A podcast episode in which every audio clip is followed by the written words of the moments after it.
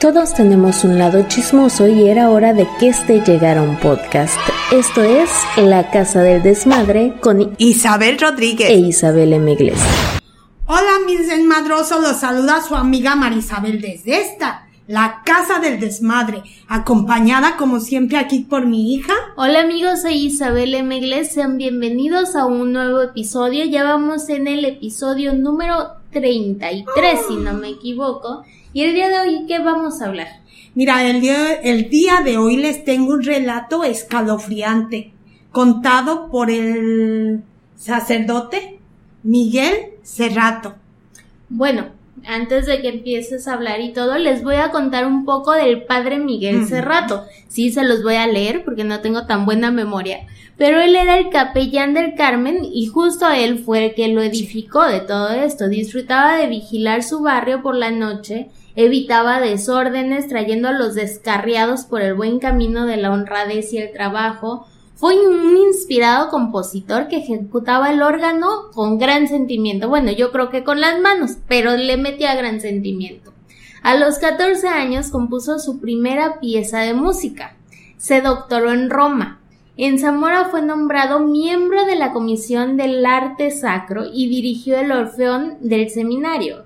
En Zaguayo construyó un hospital, sí, justo este que se encuentra al lado del, del ay, se me fue, el Templo del Sagrado, Corazón. Entonces, justo ese hospital, que también tiene una gran historia, y bajo el altar del Templo del Sagrado Corazón mejoró las catacumbas. Sí, esta imagen que están viendo de fondo es de las catacumbas de Zaguayo. Si no han ido, vayan por favor, solamente métanse a Facebook, a la página del Sagrado Corazón del templo y pidan ahí informes sobre las catacumbas y les dan un maravilloso recorrido, amigos. Nos va a dejar un poquito helados, pero es maravilloso. Y ahí en esas catacumbas fue inhumado el 13 de enero de 1958. Así de que esta es una breve reseña de quién era el padre Miguel Cerrato. Y precisamente del padre les voy a contar un relato eh, que descubrieron, les voy a decir quién los descubrió, su, eh, familia y sus amigos. Cuando él falleció, descubrieron entre todas sus cosas que tenía mucho relato de todo lo que él vivió, en realidad con todos los amigos, porque tenía muchos amigos. Entonces este relato se llama El Muerto.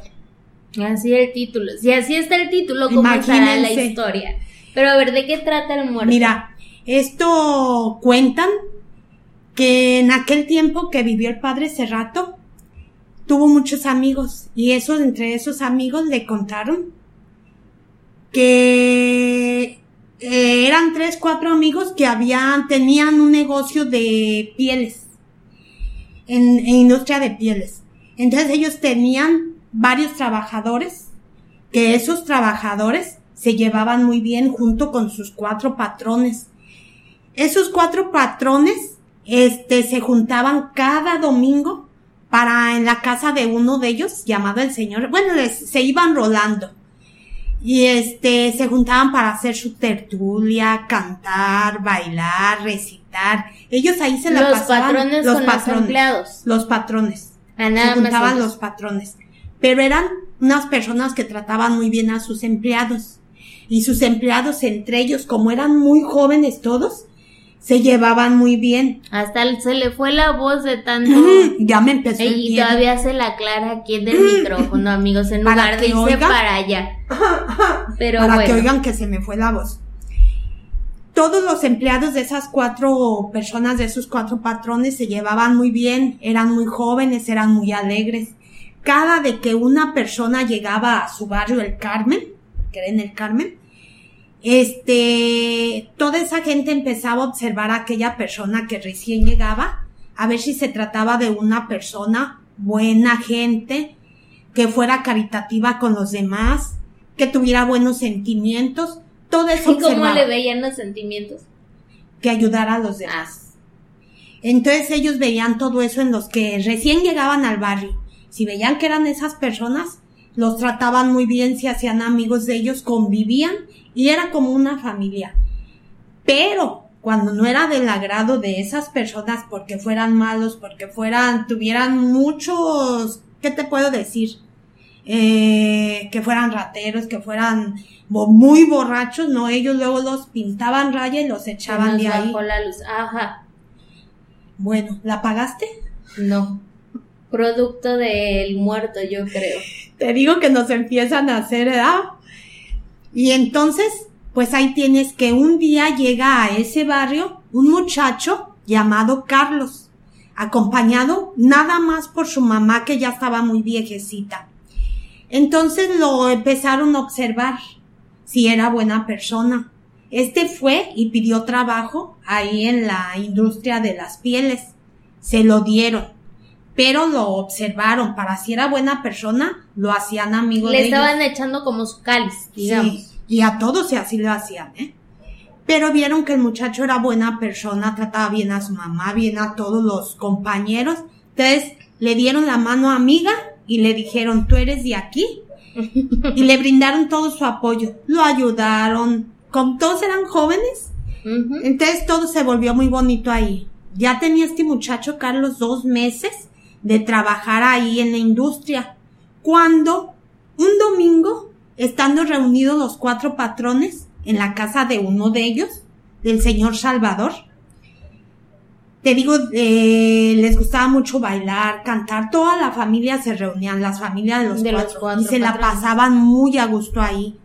Entonces, un domingo, se le va de filo al que platica la historia y dice, me la pasé tan a gusto que ya son las 10 de la noche para aquellos tiempos. Era muy noche, tanto para andar en la calle como las calles no estaban alumbradas como ahorita. Entonces, en eso está, cuando se oye un disparo, se levantan todos aturdidos por quién será, por qué dispararon, porque en aquellos tiempos no era como ahora. Entonces se levantan todos y se dirigen hacia la puerta. Todos llegan hacia donde estaban y en ese momento ya acababan de llegar las ambulancias ¿Eran rápidas? rápido. Como estaban yo creo ahí cerquitas, eran rápido. Y llegaron y donde se arriman a ver y van descubriendo que el difunto, porque ya estaba difunto, era Carlos. Lo, El empleado, el de ellos, de los cuatro señores. Bueno, de uno, ¿no? O los cuatro. Los ¿Eran cuatro. socios? Eran socios, Ah. eran cuatro personas y esas cuatro personas se reunían cada domingo Eran en la socios. casa de cada uno. Y van viendo que es Carlitos, Carlos, pues, ¿verdad? Pero sacan la conclusión que es Carlos por la camisa que llevaba, que él siempre usaba una camisa roja con unas rayas verdes. Ay, qué bonita combinación. Siempre, él siempre era, le identificaban por esa camisa que le encantaba o no tenía otra o le gustaba mucho, no sé. Y sacan por conclusión que es él, porque en aquel tiempo las calles tan oscuras, lo único que alcanzaban a ver que el rostro lo tenía muy desfigurado porque lo tenía lleno de sangre. Entonces se lo lleva ya la, pues, la patrulla, la policía o, o ya el hospital, no sé, y la mamá se va con él porque era cerquita, cerquita de donde vivía el muchacho. Y se lo llevan. Y que a- al siguiente día van todos los de la industria, tanto sus amigos como los patrones van a acompañar a la señora en el duelo. Pero ya en ese momento ya no se abre el ataúd. ¿Por qué? Por cómo había quedado el Sí, muchacho dijeron de- ya para qué. ya para qué. La señora estaba desconsolada, desconsolada, perdón. Entonces todos ya no hallaban, la consolaban pero sin nombrarle al hijo, porque no querían remover sus sentimientos. Entonces simplemente la consolaban y ya no sacaba a, a relucir nada. Entonces se lo llevan ya a sepultar.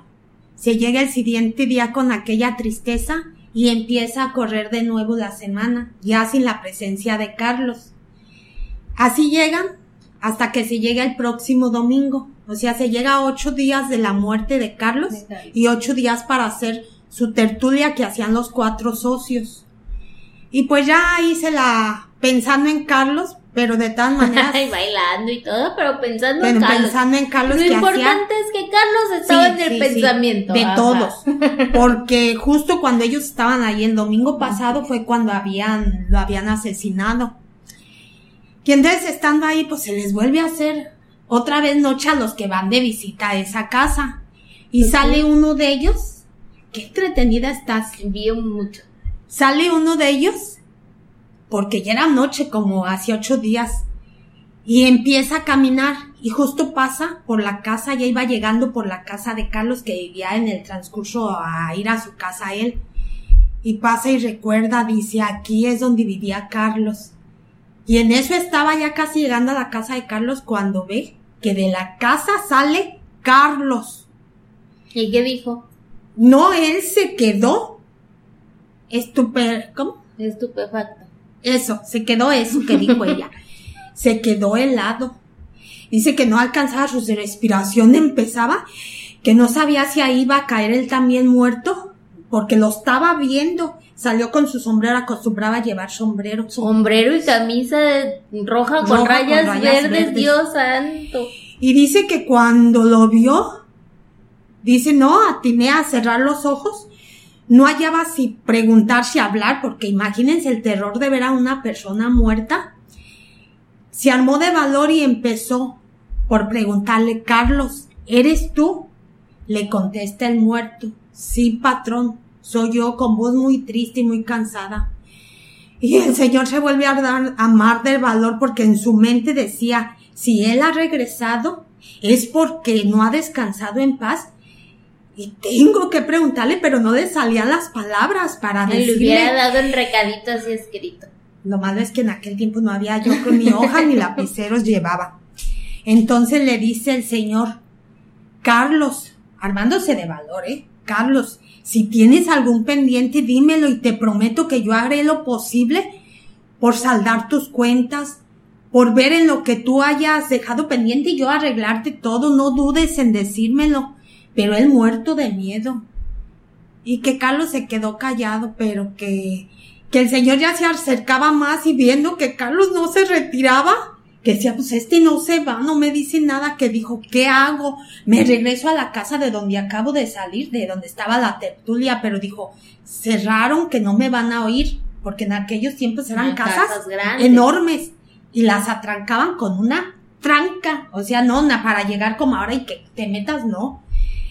Y que dijo, ¿y qué hago? Y le quedaba más cerca el trabajo. Y en el trabajo, ahí se quedaban varios operarios a dormir y se quedaba un velador. Se armó de valor y dijo, me voy para allá. ¿Por qué? Porque va a haber más gente y el muerto no deja Y si nos agarran, nos agarran por montón. por montón. ¿no? Ah. No, cuando menos, no, cuando menos comparto eh, mi miedo, ya entre otros, si porque, nos morimos, nos morimos claro, juntos. Ah, mira porque imagínense él solito con aquel miedo. Dice, yo quería agarrarlo, pero el miedo me invadía. Dice, y empecé a caminar y vi que él no se desaparecía ni se iba. Al contrario, me seguía y que yo, y le volví a repetir, Carlos, si quieres que te ayude en algo. No, patrón. Ya es que yo quiero hablar. "Úchale", y ya igual y si No, le hubiera puesto la señal de la cruz, pero no. Entonces, él en su mente, no, su mente estaba que decía, pero no me dice qué, y le, le decía a Carlos, Carlos, ¿quieres que yo haga algo por ti para que descanses en paz? Sí, patrón, es que quiero hablar con usted. Dice, pero al ver pues que no se detenía, dice, al ver que él no se detenía, yo no me detenía tampoco por el miedo de lo que me fuera a decir. Dice, yo caminé más a prisa y donde llego a la industria donde tenía pues su fábrica, dice, llego y entro y luego primero despierto a los operarios que ya estaban dormidos porque allá antes se dormían temprano, no como ahora. No, y también se duermen temprano la gente. Ah, bueno, los No que trabajan a lo mejor sí. sí. Y luego ya que llega y les empieza a hablar el señor y les dice, aquí está Carlos, dice, él volteando esperando ya no verlo, pero todavía seguía Carlos ahí cabizbajo y triste.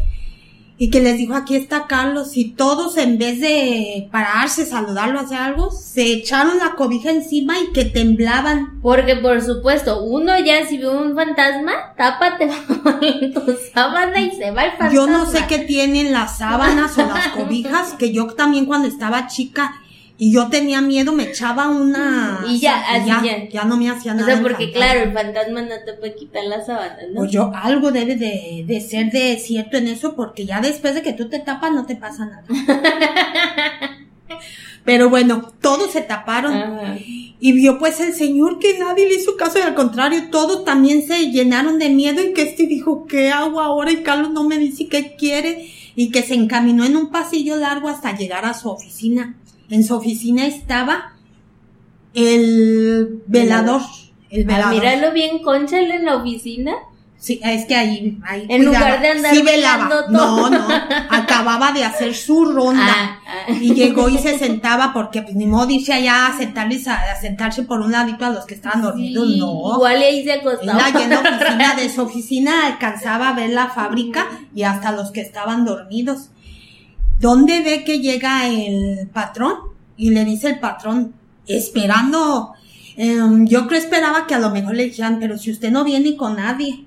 Que le dijo, ¿ya viste con quién vengo? ¿Con Carlos? Que se quedó el señor, se casi cayó de rodillas, que empezó a temblar y no levantaba la cabeza y que decía, yo no lo quiero ver, no lo quiero ver ni quiero hablar con él. Y que el señor ahí, el dueño de la fábrica, volteó otra vez y vio a Carlos que seguía ahí con él, pero ya ahí entraba un poquito la luz de la luna por entre una, una ventana y que ya ahí se quitó Carlos el sombrero. Y que entonces otra vez se armó de valor el señor y le dijo, ¿qué quieres, Carlos? Yo estoy dispuesto. Perdón que haga aquí pausa, pero Interrúmpeme. más bien hubiera sido el patrón del velador, porque el velador apenas se le apareció y ya. O sea, ¿qué Bueno, sirvió pero el velador patrón ahí? era bueno para que no entrara ahí un ratero. Eh, El el- velador. el velador. ¿Dije el El ratero? patrón. Ah, no. El velador era bueno para que ahí no entrara un ratero. Él salir a defender y a que no se robara nada. Pero un fantasma ya era un otro. fantasma y es otra cosa. Ahí no están Estamos hablando cosas.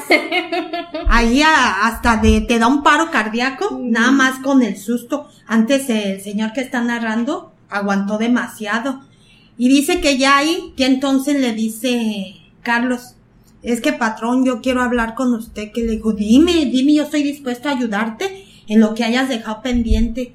Y le dijo, no, patrón, no, patrón, pero es que no estoy muerto. ¿Cómo no vas a estar muerto si yo vi tu cadáver el día que te asesinaron? No, patrón. Y no fue bueno Carlos para decir, no, patrón, no estoy muerto desde el principio No, de la no, historia". porque él quería ir con el patrón para hablar con él. Pero imagínate el miedo del señor. No atinaba yo creo a hacer nada ni a decir nada más que, que quería que lo ayudara. Y pues como el otro sí quería que lo ayudara a Carlos, dijo pues me espero hasta que lleguemos a hablar en un lado. No te rías, esto es serio.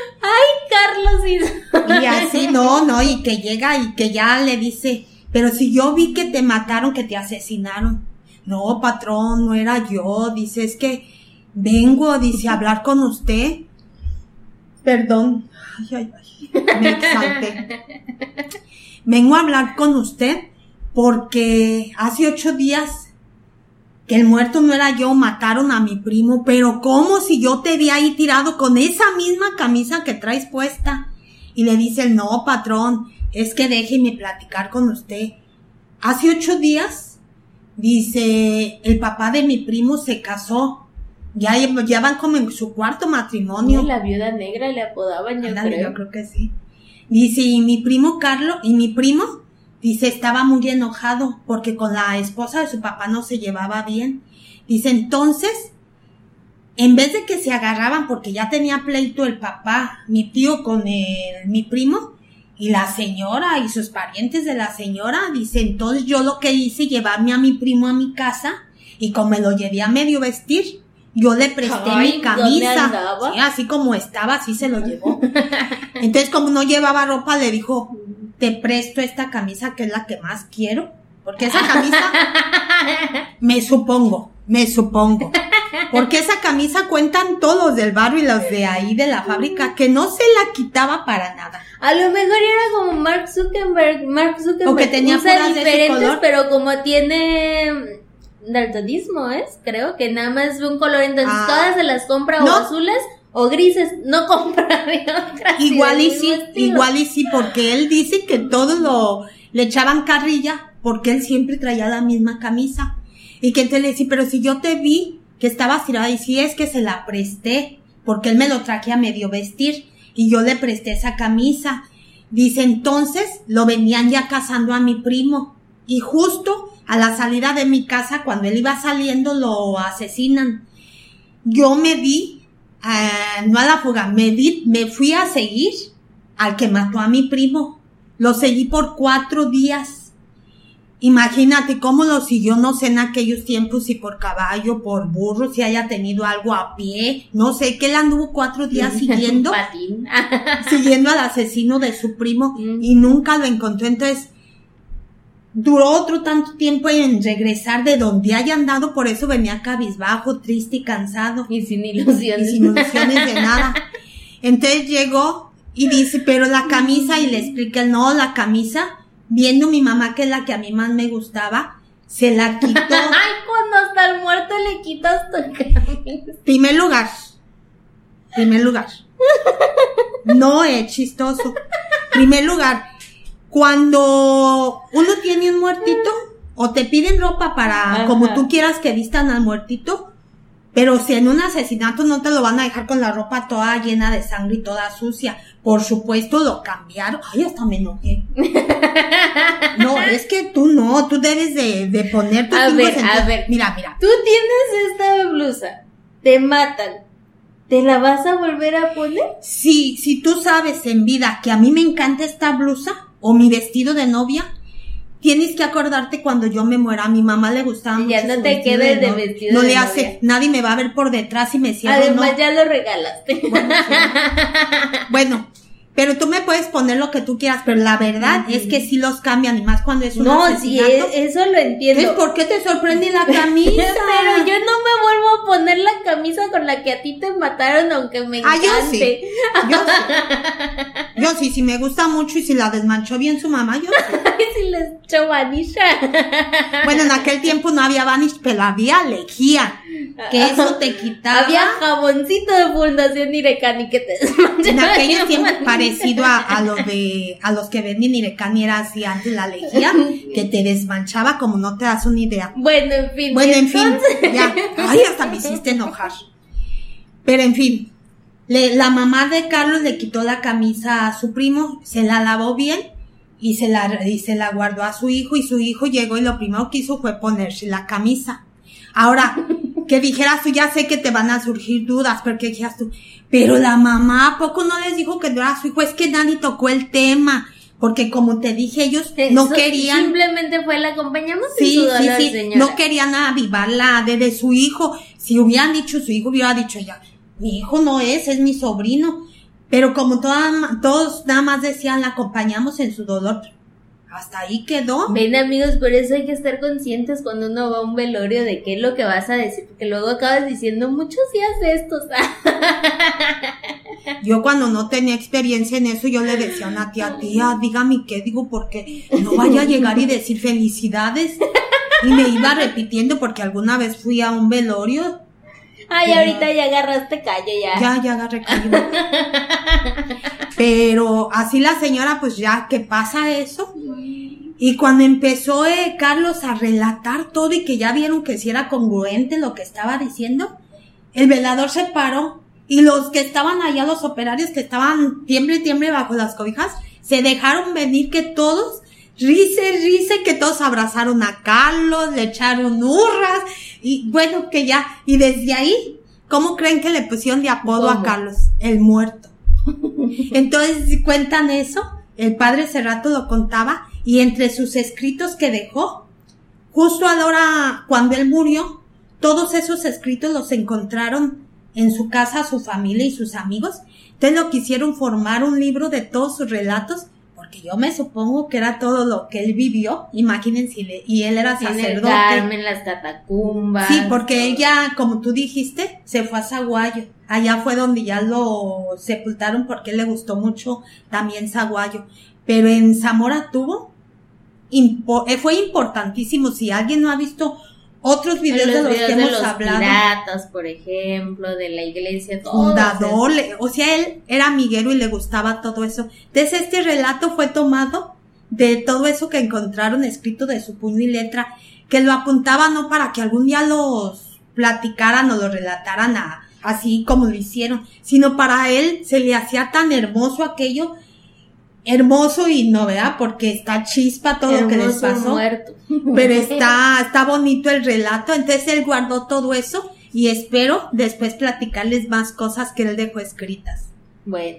Hasta aquí nuestro relato que espero les haya gustado. Hasta aquí llegó el muerto. De, Que no yo estaba creo muerto. no tenía ninguna otra camisa y por eso está lo mismo. Aunque usted no lo crea, pero sí, sí fue cierto porque está contado por el no, padre. sí, de que fue cierto, sí, de nada que a uno me pues se le hace chispa, pero la sí, mira, ellos no están para saberlo, ni yo para contarlo, pero se los voy a Sí, decir. ya se va a agarrar como hilo de media amigos.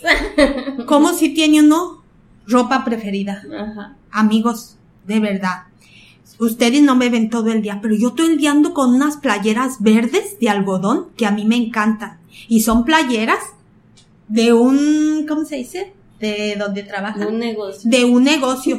Todo el día yo traigo las playeras como son un montón del mismo color, me las pongo en la mañana y luego me las pongo en la noche y así ando todos los días, así es de que si hay camisa preferida. Bueno, amigos, hasta aquí llegamos el día de hoy. Nos vemos para el siguiente episodio donde vamos a hablar un poquito de unas historias un poco más tétricas. Así que nos vemos hasta la próxima y recuerden que cuando la fuerza mengua. Queda la lengua. Adiós. Hasta la